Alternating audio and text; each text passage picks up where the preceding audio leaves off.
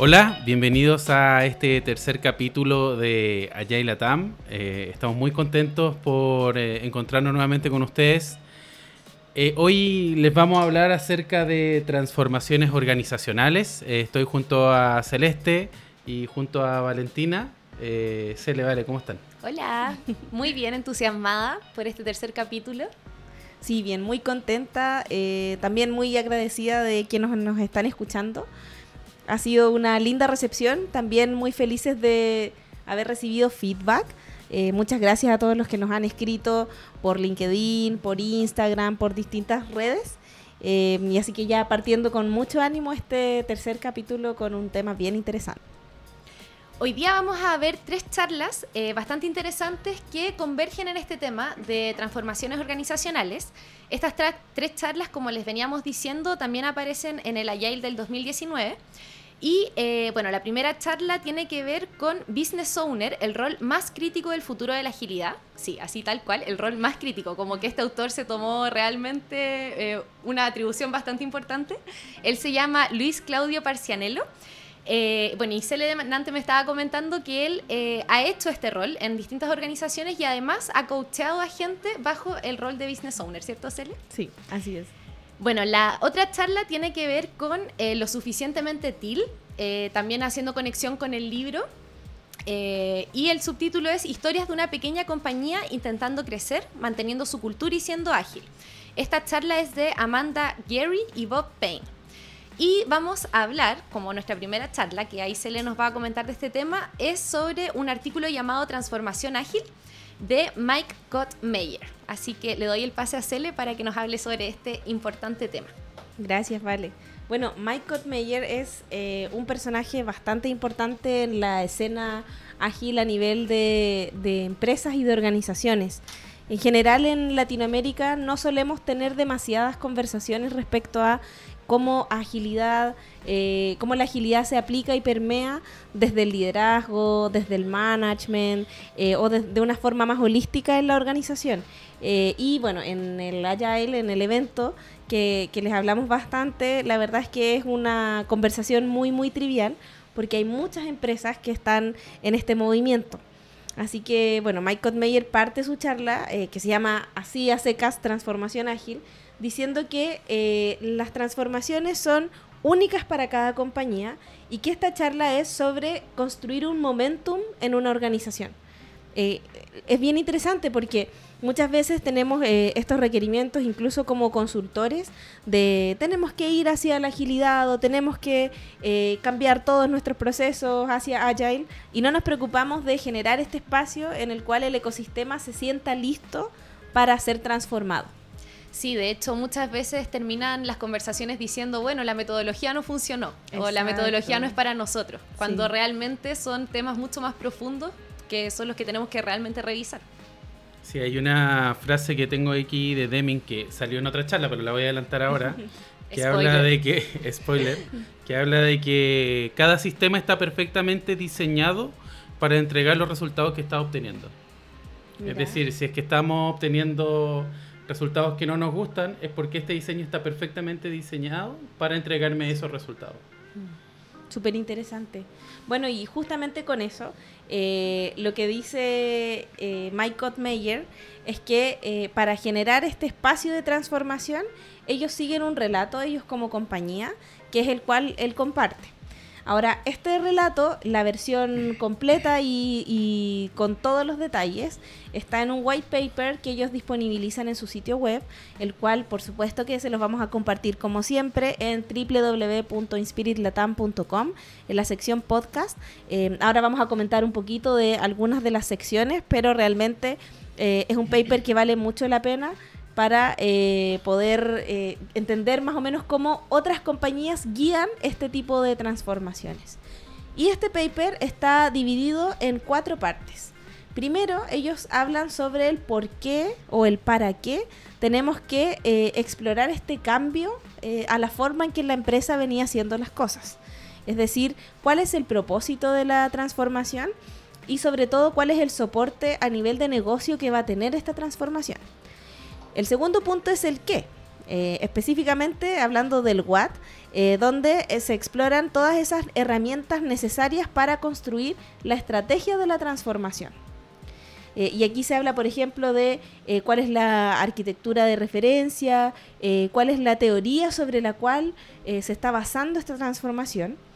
el tercer elemento es el cómo, y que tiene que ver con esta exploración de la forma en que vamos a generar el cambio cómo vamos a medir el progreso, eh, cómo vamos a eh, gestionar el cambio y sobre todo eh, gestionar los resultados.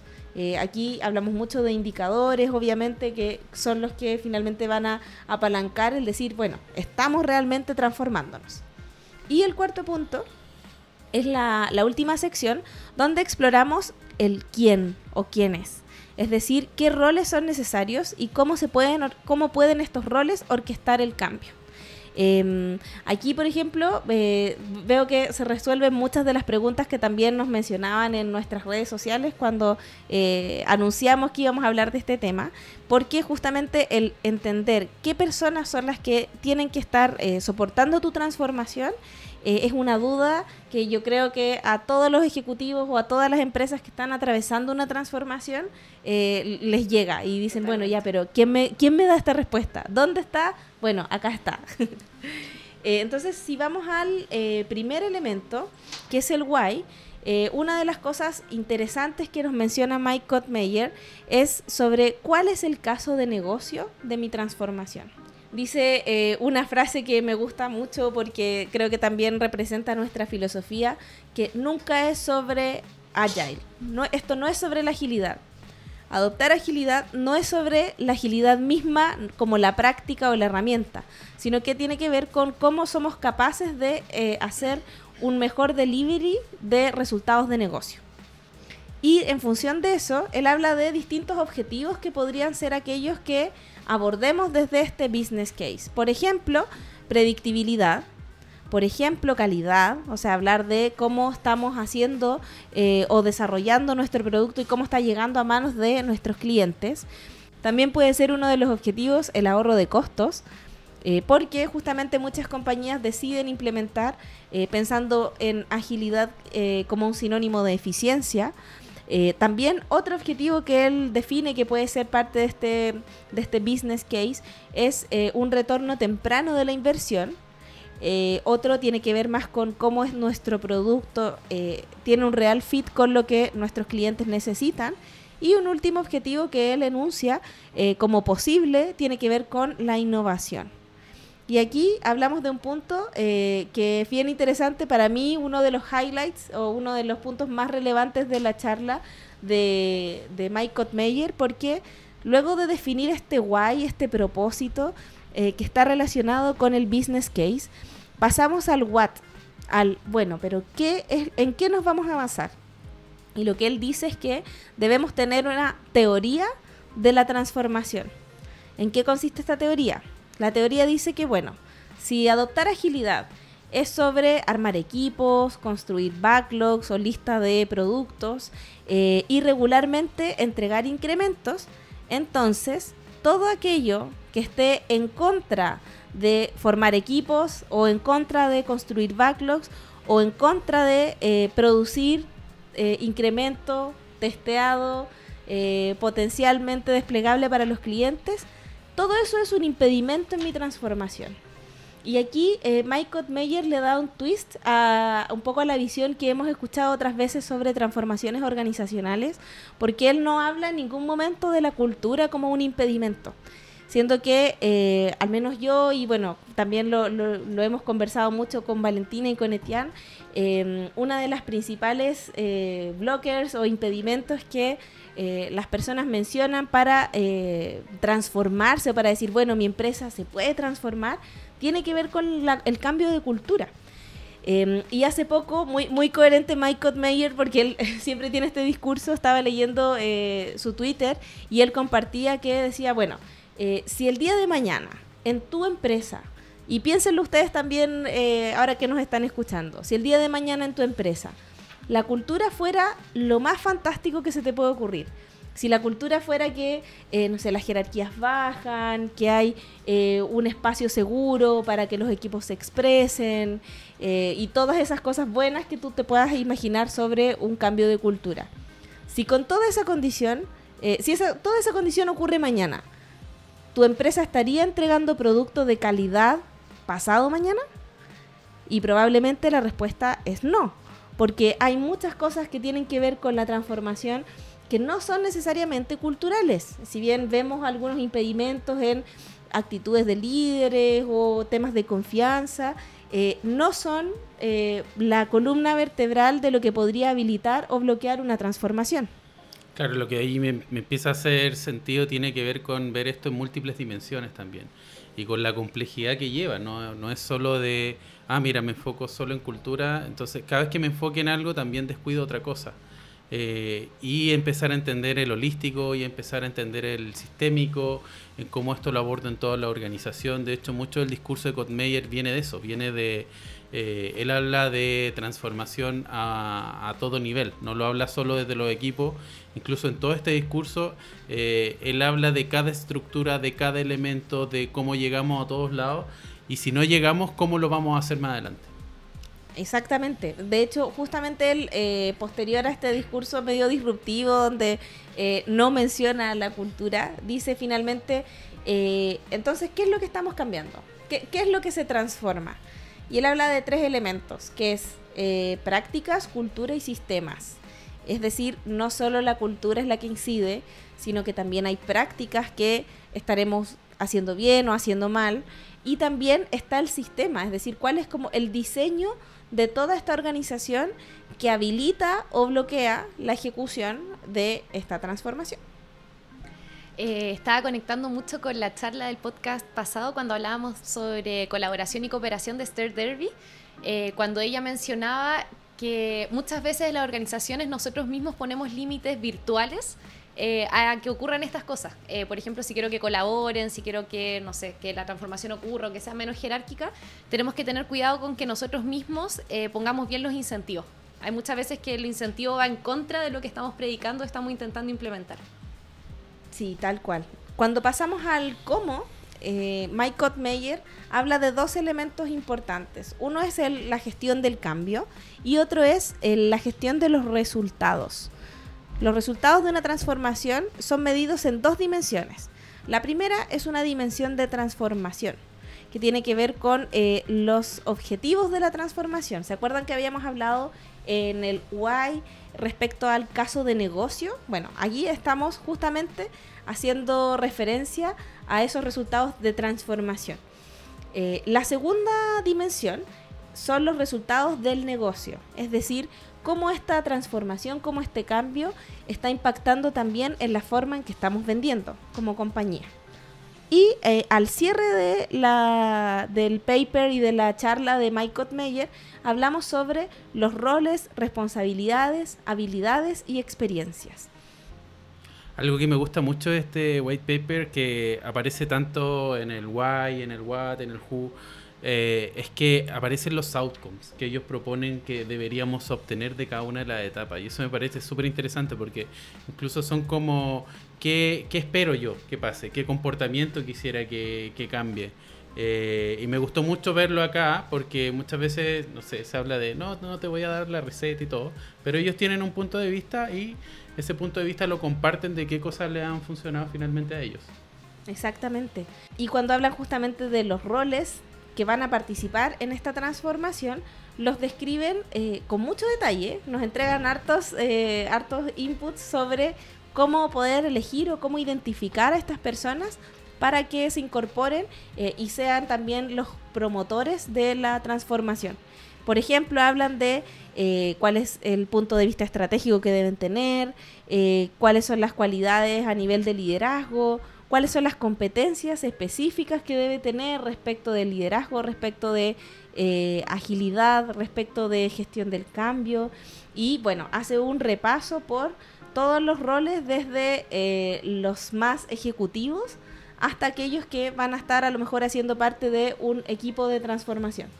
Incluso a nivel de skills, declaran cada una de las skills que ellos esperarían a nivel de en qué cosas creen, cuál es la experiencia a partir de lo que, lo que comentabas tú, eh, y nuevamente los comportamientos que debería, que se esperaría de ciertos roles. Sí, tal cual. Eh, y esto eh, me hace mucho sentido también de cara a otros frameworks que existen y que plantean cómo la organización se puede transformar. Y estoy hablando principalmente de SAFE, a lo mejor algunos de ustedes lo conocen. Me refiero al Scale Agile Framework, Em, les vamos a dejar el link también para que puedan profundizar más. SAFE es una base de conocimientos, de principios, de prácticas y de competencias integradas y comprobadas para lograr agilidad empresarial usando Lean, Agile y DevOps, orientado a compañías que tienen un fuerte componente de software, pero también a otras compañías que tienen una alta complejidad.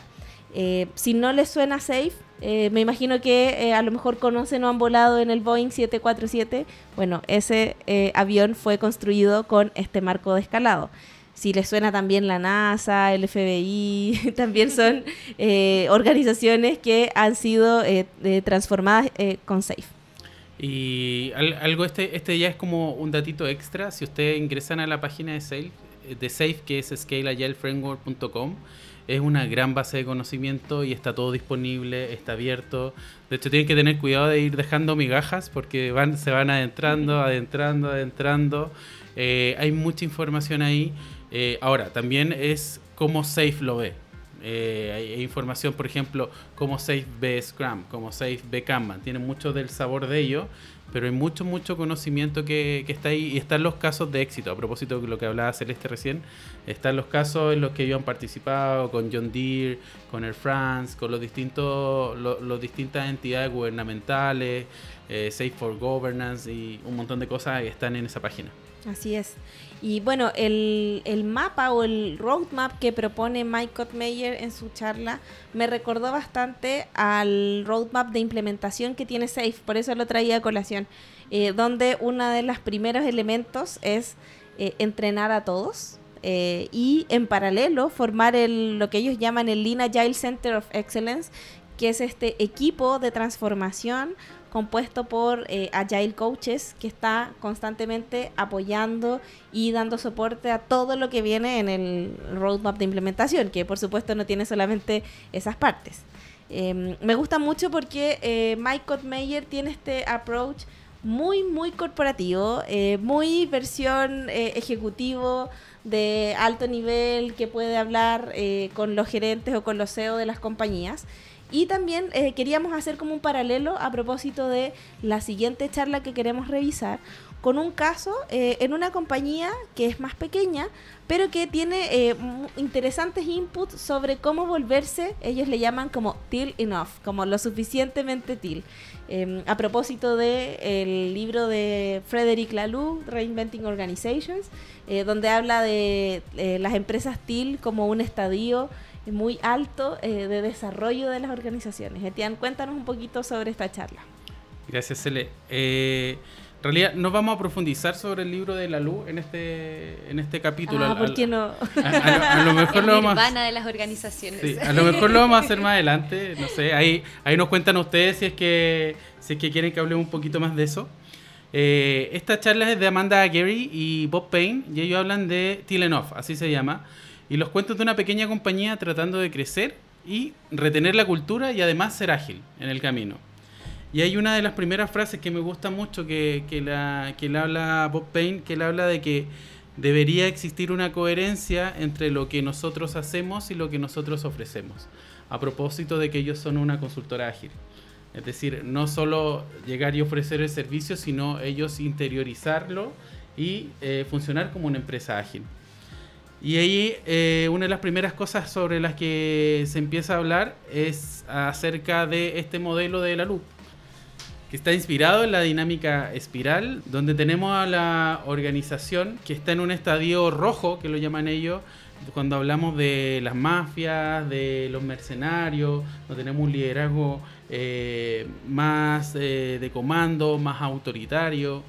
Eh, tenemos el, ámbar, que, sería como este amarillito, donde empezamos a ubicar a los gobiernos, a la iglesia, a las escuelas públicas, donde empiezan a aparecer las jerarquías de alguna manera, los procesos, los roles formales.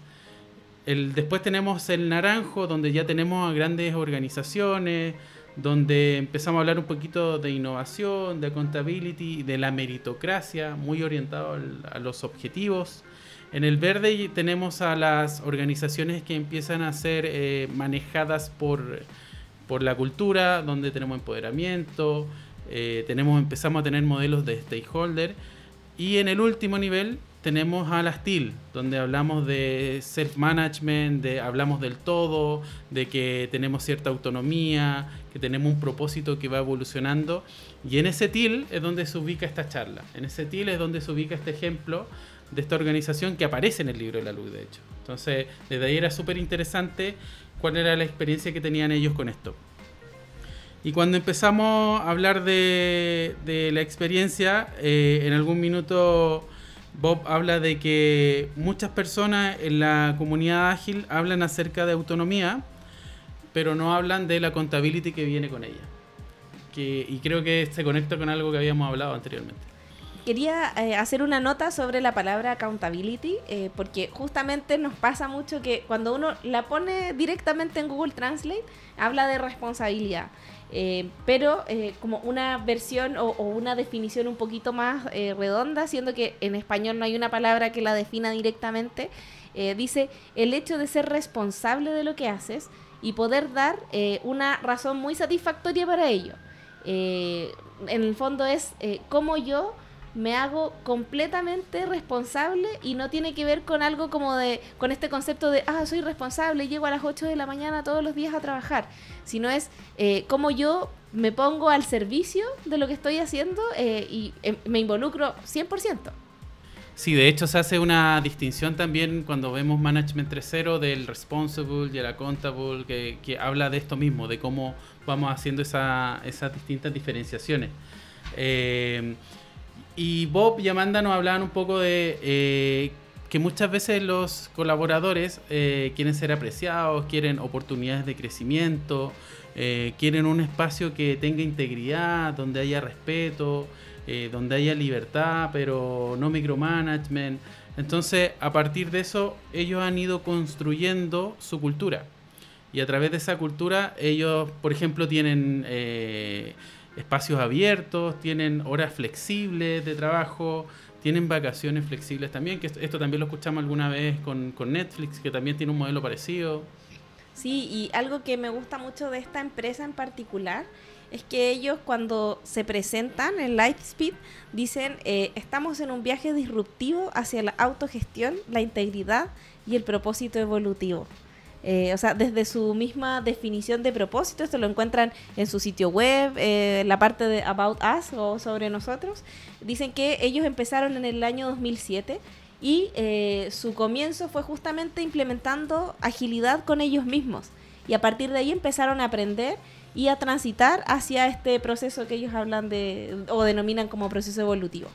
Claro, Cele, nuevamente el tema de la coherencia haciendo sentido acerca de lo, lo que creemos y lo que entregamos también a otros. ¿Qué otras cosas hablan de su cultura que también eh, tratan de mm, tener decisiones más horizontales donde todos pueden compartir su punto de opinión y también tener la habilidad para crecer y no solo desde las habilidades sino que crecer ellos como marca y crecer de manera personal. Y algo que dicen ellos que bueno con este con el ser TIL o ser reconocidos como una empresa TIL viene una gran responsabilidad es decir, no, se, no, no es solo de, ah, qué fancy que somos TIL, sino que una gran responsabilidad aparece. Y eh, algo de lo que empiezan a ver ellos que dicen, por ejemplo, tenemos que empezar a aumentar nuestra, la visibilidad de nuestra marca. Esto, eh, ¿Y cómo, cómo pensaron ellos que lo podían hacer? A través de Meetup, a través de conferencias, creando podcasts, escribiendo artículos y webinars. Es decir, estos son los, los distintos elementos que ellos encontraron para poder crear eh, o aumentar el reconocimiento de la marca. También cómo van, compartiendo conocimiento, eh, cómo se mentorean, cómo crecen y mantienen su liderazgo. Y también en cómo empiezan a contribuir a la compañía de la cultura. ¿A través de qué? Mostrando profesionalismo, siendo respetuosos con otros contribuyendo a través de toda la cadena de valor. Y, hay algo que me gustó mucho acá, que hablan de que no verse solo como silos, porque es igual, si bien ellos entienden de que, por ejemplo, hay muchos eh, agile coach que tienen, igual es un agile coach que está involucrado en algo de finanzas, es un agile coach que igual está involucrado en algo de marketing, que es decir que desde ahí tampoco vive en el silo dentro de una compañía así. Exacto, y ellos comentaban también en esta charla que decían, bueno, nosotros somos una compañía pequeña, no somos muchas personas que están aquí haciéndose cargo de, como decías tú, las finanzas eh, o temas logísticos, incluso hablaban de cómo preparar los materiales para los talleres, ahí yo me sentía súper identificada también, eh, porque decían, bueno, aquí eh, vamos a hacer la parte interesante del trabajo que es ir y hablar con el gerente y eh, acompañar a una compañía a que eh, sea o transite hacia la agilidad, pero también eh, nos vamos a hacer cargo de las cosas que son más simples y son más pequeñas y son más operativas, no despegando una parte de otra en el trabajo, sino decir, bueno, así somos nosotros y los que están aquí también comulgan con esa forma de trabajar. De hecho, en algún minuto comentan eso, que eh, pasaba de que habían, habían veces que no se metían tanto en los temas de finanzas algunos, y de a poco fue como, oye, no, está doliendo esto, se le levantaron la mano y se volvió un tema y se volvió parte de las actividades que empezaron a hacer, porque finalmente los retribuía a todos. Eh, y en algún minuto hablan de, bueno, el self-management, la autogestión, de, y, qué significa. Entonces ahí dejan de ver un poquito a las personas, a los colaboradores como empleados y empiezan a tener esta visión de partners, esta visión de partners dentro de la compañía. Entonces ellos dicen que ellos quieren partners, que no quieren empleados.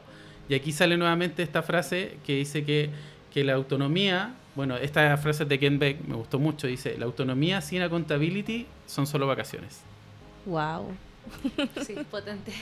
Y algo de lo que empiezan a hablar de sus principios, los distintos principios que tienen su organización, hablan del wholeness, que hablan del todo, hablan también de cómo ellos distribuyen, cómo toman decisiones, de la responsabilidad fiscal que tiene cada uno de ellos, eh, y también de, por ejemplo, cómo empiezan a tener libros abiertos, por decirlo así. Empiezan a tener sus finanzas más abiertas con los libros, con los beneficios que están obteniendo, eh, con los salarios, con los rangos de salario, y ahí, y ahí hablan un poquito de más o menos, porque uno de los experimentos que hicieron fue que en algún minuto transparentaron todos los sueldos, todas las remuneraciones de ellos.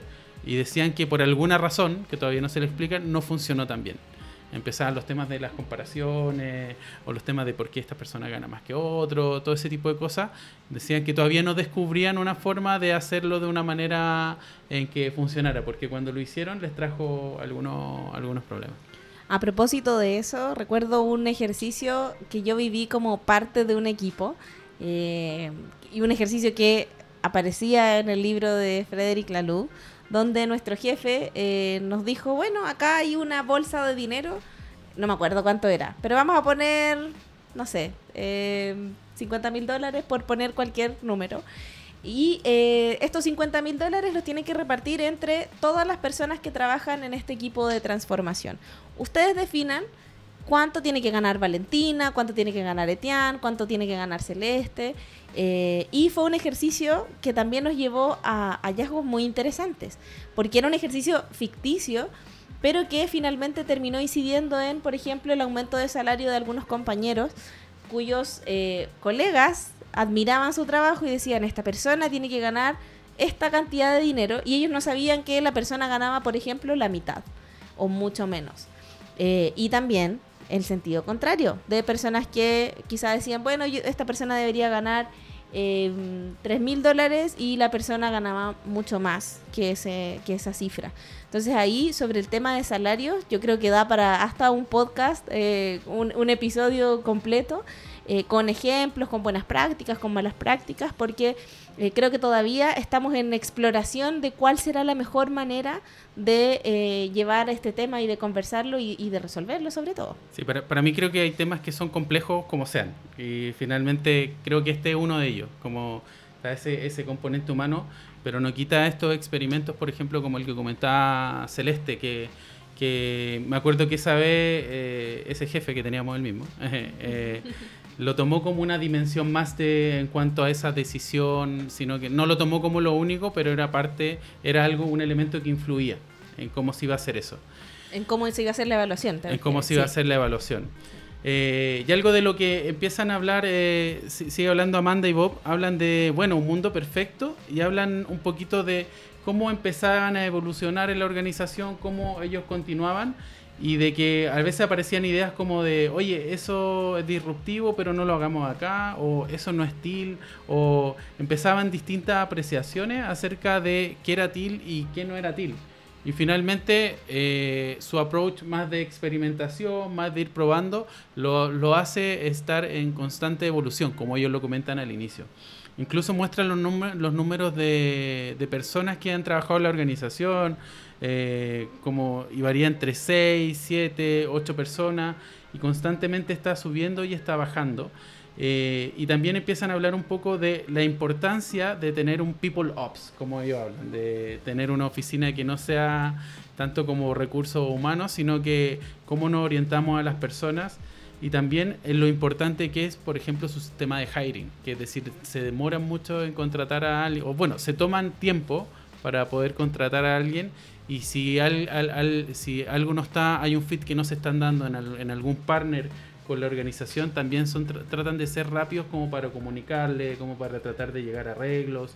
De hecho, muchas veces ellos hablan de eso, que le ofrecían incluso a las personas cambiarse de espacio dentro de la compañía, o eh, te ofrezco una salida, o, y, algo que me gustó mucho, o sé un partner de nosotros pero fuera de la compañía también, como sé, sé alguien que, que nos apoya pero fuera de, la empresa, pero seguimos siendo tan amigos como siempre encuentro un muy buen incentivo eso, porque así también, no quiero que suene feo, pero es como una especie de colador también de qué es lo que queremos en nuestra compañía y qué no. Eh, me acuerdo mucho del caso de Sapos, que ellos también al inicio, cuando te hacían la entrevista, eh, creo que al pasar los seis meses, te ofrecían como 2.500 dólares si es que te querías quedar en la compañía o te podías ir, quedamos como amigos, te llevas los 2.500 dólares y listo. Y eso también a lo mejor era una de las formas que deben haber miles. Eh, no sé si ahora el tema del dinero es tan buena forma, pero eh, Sapos para ellos fue un caso de éxito haberlo hecho así, en ese tiempo, cuando estaban recién iniciando con, con la compañía. Bueno, y parte de cómo mantener esta cultura nos hablan un poquito de cómo obtener un feedback constructivo finalmente dentro de la organización, a través de radar de feedback, a través de Office Vibe, que es como mide un poquito cómo se está sintiendo la gente. Cada uno puede estar viendo estos dashboards, los, los tienen visibles. Hay algunos instrumentos que ellos también los tienen de manera anónima, que decía eh, que, que, lo que dicen ellos es eh, hay alguna información que en general nos llega de manera directa y hay otra que es más fácil obtenerla de manera anónima y no vamos a cuestionar por qué, sino que la aprovechamos finalmente si, si la tenemos. Y aquí hay una, una, frase que puede ser un poquito, quizás polémica, no sé, eh, que en cuanto a la resolución de conflictos, ellos hablan de que mm, en cuanto a tratar de lo típico de escalar para que alguien interceda para resolver algún conflicto, ellos hablan de no somos tus padres, eh, trabaja y pregunta y pide, y pide ayuda finalmente.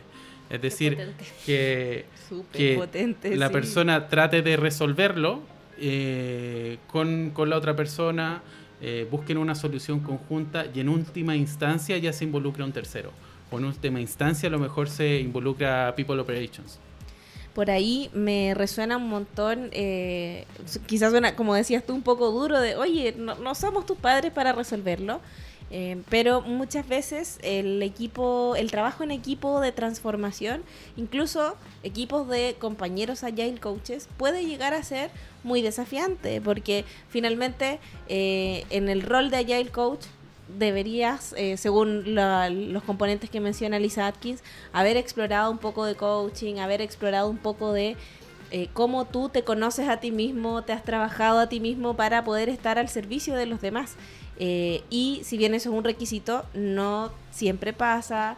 Eh, estamos todos en un camino de aprendizaje y muchas veces podemos tener la expectativa de que nuestros líderes, nuestros jefes, eh, las personas a cargo nos resuelvan eso. Entonces, qué, importante hacer ese llamado como también, volviendo a, lo que tú planteabas, Etienne, de la coherencia, de estoy enseñando esto, realmente tengo que ser capaz de eh, resolver mis propios conflictos con mi cliente o con mis compañeros eh, en una dimensión eh, lo más personal posible. Claro, Cele. Y de hecho es súper interesante esta nueva forma de pensar que nos plantea estos desafíos. Hablábamos del tema de la autonomía. Nos plantea estos desafíos de enfrentarnos a lo mejor a cosas que no son tan cómodas, sino que estamos saliendo un poquito de la zona de confort o como veníamos acostumbrados a trabajar. Y volviendo un poquito al tema de hiring, en algún minuto ya empiezan a hablar de los pares y de un peer onboarding. Es decir, que cada vez que llega una, una, una persona, se va a juntar con otra persona y la va a acompañar en este proceso de llegada a la empresa. Entonces, a partir de este trabajo en pares, pueden trabajar en, training o en marketing o en, en ventas o en análisis financiero. Y la idea es que finalmente vayan adquiriendo mucho de ese día a día con ese compañero. Incluso se pueden ir turnando, a lo mejor en estas primeras semanas, con distintos pares para obtener eh, una inmersión mucho más grande que solo de, este documento, bueno, este es el proceso. Sí, eh, encuentro súper interesante ese punto porque cómo se acota la curva de aprendizaje, cómo, se, cómo la cortamos eh, me ha pasado a mí también en otras compañías cuando son grandes que uno llega y con suerte te dijeron dónde está el baño, cuál es la clave del wifi y ya con eso buena suerte y a los leones. Entonces, qué importante y qué simple es también eh, simplemente trabajo en pares, listo. No es una gran ciencia, rocket science, trabajo en pares una semana, listo. Para implementar mañana, chicos, los que están escuchando aquí en este Bueno, y también de las cosas que ellos han probado también, han probado con Tribu, han probado con Chapter, han probado con distintas organizaciones y lo que dicen es que constantemente están viendo qué cosas nuevas pueden incorporar y sobre todo que según su contexto qué cosas les funcionan y qué cosas no les funcionan. Y algunas lecciones aprendidas que tienen es que, por ejemplo, eh, el trabajar de esta, de esta manera les lleva bastante tiempo. Entonces como que son muy sinceros con eso de esto implica tiempo, esto implica compromiso. Está bien que a lo mejor un día estoy, no sé, en un asado el fin de semana eh, y ojalá no me llegara esa llamada, pero puede que me llegue una llamada pidiendo ayuda. Entonces desde ahí estar como muy comprometido con lo que pasa en este día a día. También que la colaboración es la clave finalmente. Que algunas de las mejores ideas eh, que ellos han tenido aparecen desde su día a día, no solo de ideas que estén externas, sino de lo que les está pasando y con eso generan grandes ideas. Y también de cómo toman decisiones y que finalmente se necesita al grupo para tomar decisiones y estar en constante cambio. Y lo que acabamos de ver habla de una empresa pequeña, siendo TIL, funcionando, avanzando, evolucionando pero ya cuando empezamos a hablar de organizaciones más grandes empiezan a aparecer otros roles, otros, unos product owners, empieza a aparecer estos business owners, estos grandes roles dentro de organizaciones. Y bueno, vale, tú nos vas a contar un poco de eso. Sí, vamos a entrar a la última charla ya de este podcast. Eh, como les venía diciendo, este autor se aventuró bastante con el título porque él dice que los business owners son el rol más crítico para el futuro de la agilidad. Miren Así nomás. bueno, eh, este autor es Luis Claudio Parcianello. Y eh, él parte su charla mostrando un poco este diagrama que a lo mejor ya eh, algunos de ustedes están familiarizados con el corazón de la agilidad de Alistair Cockburn, haciendo una comparación también con otro gráfico llamado el Modern Agile de Joshua Kerievsky. me gustó bastante esta lámina porque él dice que el Heart of Agile nos muestra de dónde viene la agilidad pero cuando hace esta comparación nos dice que si estamos hablando de colaboración, no nos podemos quedar solo en ese enfoque, sino cómo hacemos que las personas dentro de nuestra organización se sientan asombrosas. Ya usa esta palabra así como de, ser una persona asombrosa dentro de mi organización. Eh, no podemos solo quedarnos hablando de mejoras, sino que cómo vamos a hacer estas mejoras a través de experimentos y aprendizaje rápido. Eh, no nos podemos quedar solo con temas de reflexión, sino que cómo yo creo este espacio seguro eh, y estos prerequisitos para que las personas puedan realmente eh, decir lo que sienten y, bueno, tengamos un poco esto de psicología. Eh, Seguridad psicológica. Gracias a ti. y el último tema que tiene que ver con la entrega, que también lo hemos venido hablando en todos nuestros podcasts, cómo no solo entrego, sino que entrego valor a mis usuarios, no solo a los usuarios finales, sino que también a nuestros clientes internos como los stakeholders. Eh, luego se refiere un poquito a Business Agility. Me, también me, me, llamó la atención porque él dice, muchas veces decimos que el Business Agility o esta agilidad empresarial a la que queremos llegar eh, es sacar agilidad del área de tecnología. Ah, y con eso ya estamos listos y tenemos Business Agility. Eh, cuando esto va mucho más allá, cuando estamos hablando de negocios y de temas de valor. Y luego lo que Luis presenta es una fórmula que él mismo creó en el 2017 eh, que habla de cómo, qué es este futuro de la agilidad. Él lo condensa en negocios asombrosos. Este es como, una ecuación, full matemático todo. Sí, me encanta. Eh, definitivamente se las vamos a dejar también en, en nuestro sitio web porque, oye, para llegar y aplicarla. Así. bueno, y bueno, como decía Cele, se las vamos a dejar ahí en nuestra página. Eh, pero él dice que un negocio increíble es igual a resultados por personas y tecnologías increíbles que van a dar soporte a esto. Todo esto partido por el tiempo que necesitamos para lograr el objetivo y todo esto elevado a una experiencia, que muchas veces esa experiencia tiene que ver con la cultura organizacional que yo le entrego a mis empleados. Voy a entrar después un poquito en ese tema. Eh, claro, así a simple vista parece, como dice Cele, llegar implementar el día de mañana y tengo un negocio asombroso. a, mí, a mí en general igual me gustan esto de, por lo menos me gusta el ver modelos distintos, de ahí saco ideas, eh, aplicarla a los distintos modelos también y con lo jugado que también es crear cada modelo, como de, de, mira, he investigado todo esto, esto es mi propuesta. Y finalmente creo que todo lo que vemos hoy en día son propuestas distintas que han funcionado en distintos lugares. Claro, y más tomando en cuenta que él ha hecho este rol eh, y además ha coachado a otras personas, entonces esta fórmula no nace de, ideas locas o de algo que no se pueda implementar.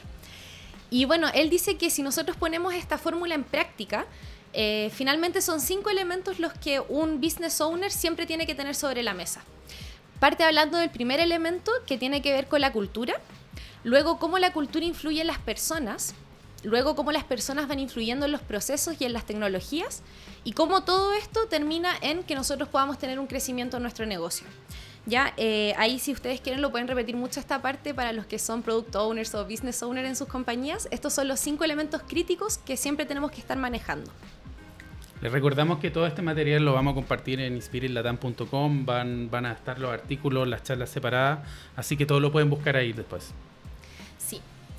Bueno, eh, luego él habla de, eh, hace un modelo para poder hacer asombroso al negocio. Eh, muchas veces creemos que con algunos talleres que le hagamos al top level sobre Kanban, Scrum, ya con eso vamos a tener una organización ágil. Él dice que la verdad es que cree, en su opinión, que estos talleres de Scrum o Kanban a ese nivel, la verdad es que no, no logran incidir tanto en lo que puede hacer una transformación ágil. Eh, de hecho, habla de que esos talleres son más valiosos para los equipos que realmente lo van a usar en el día a día y que el top level o este rol de business owner siempre se tiene que mantener como concentrado en lo que es la estrategia del negocio. Bueno, en su modelo habla de que eh, las organizaciones deben estar alineadas a los resultados y normalmente los individuos eh, que trabajan aquí van a estar comprometidos con estos resultados. Pero hay un elemento que incide bastante, que ya también se los venía mencionando Eti y Cele, eh, que tiene que ver con el tema de la cultura. Eh, la cultura, dependiendo si esta experiencia para el empleado es positiva o es negativa, va a incidir mucho en cuánto compromiso yo voy a tener eh, en cuanto a mis proyectos o en cuanto a la misma compañía. ¿Ya? Eh, también es importante decir que la cultura no es algo que yo pueda arreglar, no es algo que yo un día para otro digo, bueno, no me gusta la cultura de mi compañía, entonces eh, mañana somos otra cosa distinta. Ah, no es así de fácil. No, no es así de fácil, lamentablemente. Les tenemos malas noticias, oyentes, no es así de fácil. Pero desde ahí es un desafío y tenemos pega. Así es, tal cual. Y él dice que, eh, bueno, la cultura realmente es un resultado de actos, creencias, valores y capacidades relacionadas al conocimiento que es todo finalmente lo que ponemos en práctica. Ya la cultura organizacional es sobre todo para las personas. Entonces no es que cambié una cosa, cambié el, no sé, el software que están utilizando y voy a tener un cambio. ¿Y eh, por qué estamos hablando de todo esto? Porque los business owners, al ser un cargo más estratégico, tienen que tener en cuenta todas estas cosas para poder también eh, tener mejores comunicaciones con su equipo, ver cómo poder llevar el negocio y sobre todo cómo me voy a ir adaptando a cada uno de estos cambios. Oye, vale, ¿y cómo el final, cómo funciona esta estructura del business owner con el product owner, con los equipos? ¿Cómo, cómo, la, cómo la ves tú? Sí, ahí él lo que va explicando es eh, a distintos términos de tiempo es como el rol que voy utilizando. Entonces, por ejemplo, si estamos hablando en este modelo de eh, organización, resultado, cultura, eh, a corto plazo las personas que deberían enfocarse en eso son los process leader, ya los líderes de proceso. Luego, eh, a un mediano plazo, estoy hablando en términos de planificaciones estratégicas, ¿ya? Si estamos hablando en términos de midterm, o sea, términos medios, estoy hablando también de líder de producto. Esa es la persona que tiene que tener esa visión. Y cuando ya estamos hablando de largo plazo, entramos a hablar de los business leaders, ya líderes de negocio. Eh, y ya para temas más eh, que son transversales, podemos hablar de los líderes de las personas. Y entrando en esto de los business owner, él hace una lámina que, bueno, es bastante, tiene bastante información, pero quiero rescatar algunos puntos claves eh, de qué es y qué no es un business owner. ¿ya? business owner es un rol, ya muchas veces a mí me ha pasado que también he escuchado, ah, es un área, son un área de personas. El business owner es un rol dentro del negocio. Eh, él está a cargo de ver todo lo que el producto que está trabajando la, el equipo y eh, tiene que estar constantemente levantando los intereses y las expectativas de los stakeholders. Ya él no se puede desentender de estas personas. Por eso, del otro lado, lo que no es, él no es el creador de las eh, como funcionalidades o características que queremos ir llevando a cabo, ¿ya? Él no es un, creador de órdenes, sino que más bien es un tomador de pedidos. Yo voy a hablar con mis stakeholders, entiendo sus necesidades y de ahí tomo estos pedidos que llevo al equipo. De hecho, viendo la lámina de que, tiene unos post-it pegados, que la, van a poder ver después, eh, lo que me gusta es como que se extiende más... Eh, a lo que, no sé, me ha tocado ver de este del Pro Owner, por ejemplo, sino que se extiende mucho más la organización, tiene más de cómo evoluciona el negocio, tiene todos estos temas de métrica, eh, tiene estos temas de esta planificación y también habla de cosas que no hace como la estrategia específica del producto, pero sí entiende el negocio como un todo, eh, qué es líder, qué es sponsor, qué es un business coach, me gusta mucho eso. Sí, sí, es bastante bueno. Y de hecho, eh, también explica qué hace y qué no hace el business owner dentro de las actividades que sí hace, eh, y creo que una de las más relevantes que yo he podido ver en organizaciones es el tema de la estrategia del negocio. Muchas veces perdemos el foco de lo que son los temas estratégicos y sobre todo de ver cómo va a ir evolucionando mi negocio. Porque no es que, ah, yo hice un levantamiento, hice un discovery y con eso ya tengo mi negocio armado y listo. No, ¿qué ocurre mañana y sobre todo en estos ambientes buca, que también les hablamos en nuestros otros podcasts para que los escuchen? Y bueno, ¿qué no es? Eh, no ve la estrategia específica del producto y por sobre todo, que a mí esto me encantó, no está ausente de las actividades. ¿ya? Muchas veces nos ocurre que escuchamos que, por ejemplo, los product owners en equipos eh, participaron de una reunión, le entregaron la información al equipo y desaparecieron, nunca más supimos dónde estaban. Eh, tú como business owner tienes que conocer bien tu negocio, ¿ya? Él ponía el ejemplo de que, por ejemplo, si tú eres dueño de un restaurante japonés, pero no tienes idea de comida japonesa, eh, es muy probable que tu negocio sea un fracaso, porque no sabes de dónde traer la comida, cuáles son los mejores proveedores. Aun cuando seas un excelente administrador de restaurantes. Exacto. Y eh, esto al final él explicaba que es conectarlo como si uno, si tu equipo o tu empresa funcionara como una startup. Eh, mi proyecto, si funciona como una startup, entendiéndolo como un negocio propio, yo no lo puedo dejar a la deriva una semana, dos semanas, un mes. Estoy constantemente eh, aprendiendo sobre él y las tendencias del negocio, etc. Bueno, eh, bueno, después él en una lámina resume bastante bien, creo. el título es como El Business Owner en un vistazo. Y podemos ver dos triángulos, después nosotros se los vamos a dejar también en nuestra página, eh, donde vemos un triángulo naranja que tiene eh, las siguientes características. Bueno, que tiene dos triángulos. Eh, él dice que el triángulo naranja tiene que ver con el triángulo de la cultura. ¿ya? Un business owner tiene que ser capaz de entender su contexto, cuáles son los stakeholders involucrados y por sobre todo eh, el valor que perciben estas partes sobre tu producto, sobre tu negocio. Y el triángulo azul tiene que ver con entender las necesidades, entender los cambios que van ocurriendo y las soluciones para crear oportunidades. Y a mí lo que me llamó bastante la atención es que él no habla de las soluciones como, eh, por ejemplo, tengo una problemática y lo soluciono con una aplicación o un producto. Él habla de las soluciones como los recursos. O sea, un equipo, por ejemplo, es una solución. Y mi necesidad es, a lo mejor, eh, no sé, transferencias bancarias más rápidas. Esa es mi necesidad, pero mi solución es el equipo que se va a dedicar a solucionar eso. Me encanta ese approach. Lo encuentro muy lindo porque en general los equipos son los que ah, resuelven problemas o están ahí como eh, no, no desde el lado de la solución. Y, encuentro también muy empoderador el que él denomine a los equipos como soluciones. Qué distinto es cuando cambiamos el lenguaje. Totalmente.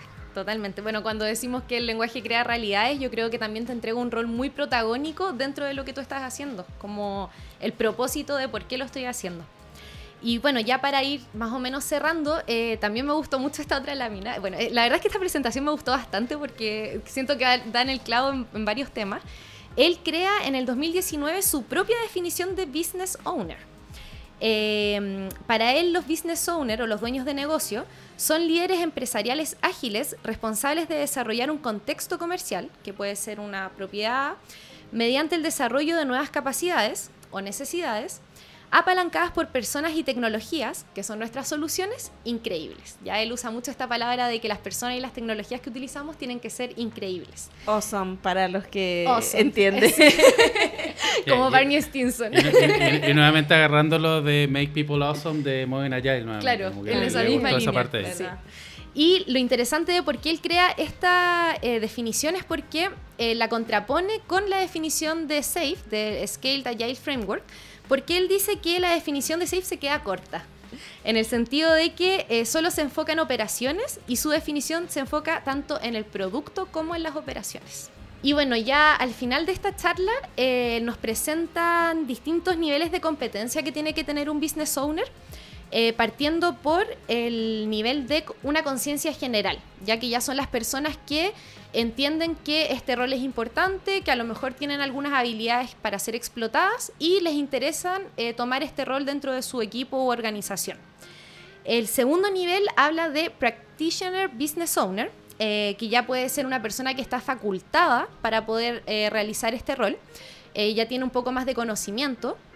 Luego el tercer nivel habla de el Business Owner profesional, eh, ya es una persona que puede ejecutar eh, de manera exitosa el rol, eh, puede liderar evoluciones de negocio independiente de las complejidades que se pueda ir encontrando en el camino. Luego el cuarto rol, o bueno, cuarto nivel mejor dicho, es el Senior Business Owner, que ya es una persona que domina completamente el rol de Business Owner, puede liderar evoluciones de negocio de manera exitosa eh, independiente también del nivel de complejidad que se pueden ir encontrando en el día a día. Y el quinto nivel y último es el de Lean Agile Business Leader. Yo quiero esa chapita, me encanta el nombre, me gusta mucho el nombre. Y esto ya es una persona que... Eh, es una persona que va desafiando el status quo va liderando las transformaciones de negocio de manera exitosa. Ya, eh, a mí ya para cerrar esta charla me gusta bastante una, una frase que él dice que tu business owner no puede ser una persona que le teme a los cambios, eh, no puede ser una persona que se siente cómoda con el status quo. Si tu business owner es una persona que se siente cómoda con el status quo, vamos a tener bastantes problemas a futuro porque él dice que las personas eh, que le gustan los cambios, que se sienten desafiados, también son personas que pueden entregar más poder al equipo. Y es justamente lo que nosotros necesitamos, sobre todo si estamos hablando de agilidad y de equipos autoorganizados, equipos autogestionados, etcétera.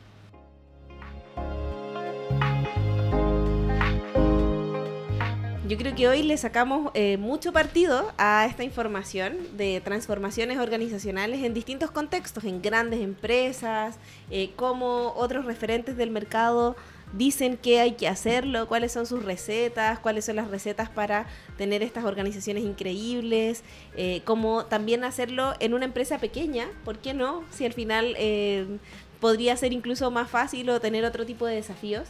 Eh, así que eh, queremos agradecerles por habernos enviado tantas preguntas. queremos pasar a nuestra sección de preguntas y respuestas, porque eh, para los que no nos sigan, por favor síganos en Instagram, en Inspirit Latam porque cuando vamos a subir un, o vamos a grabar este podcast, en general mandamos unas preguntas antes. hoy día preguntamos cuáles eran sus distintas inquietudes sobre justamente el tema de hoy, eh, las transformaciones organizacionales, y nos llegaron varias bien interesantes. Eh, vamos a guardar algunas para capítulos siguientes. Eh, hay algunas que incluso se contestaban con el mismo contenido, como por ejemplo eh, una pregunta que nos hacían sobre qué elementos son indispensables para que la transformación suceda. ahí podemos hacer referencia a la guía de Mike Gottmeyer. Sí, al, white paper de Gottmeyer que tiene incluso tiene los skills, tiene los outcomes, tiene toda una visión completa de cómo ellos lo han hecho. Exacto. O sea, ahí ya, eh, amiga, está la respuesta. Eh, y otra pregunta también muy interesante que nos hicieron es, ¿cuánto tiempo se necesita para transformar una organización? Esa pregunta siempre la hemos escuchado. Transfórmela en seis meses, tengo tres meses, tengo un año para hacerlo. O, claro, un, Lleve ya. de 12 meses, exacto. Bueno, no tenemos la respuesta porque obviamente, como también muchos expertos lo dicen, todas las transformaciones son distintas.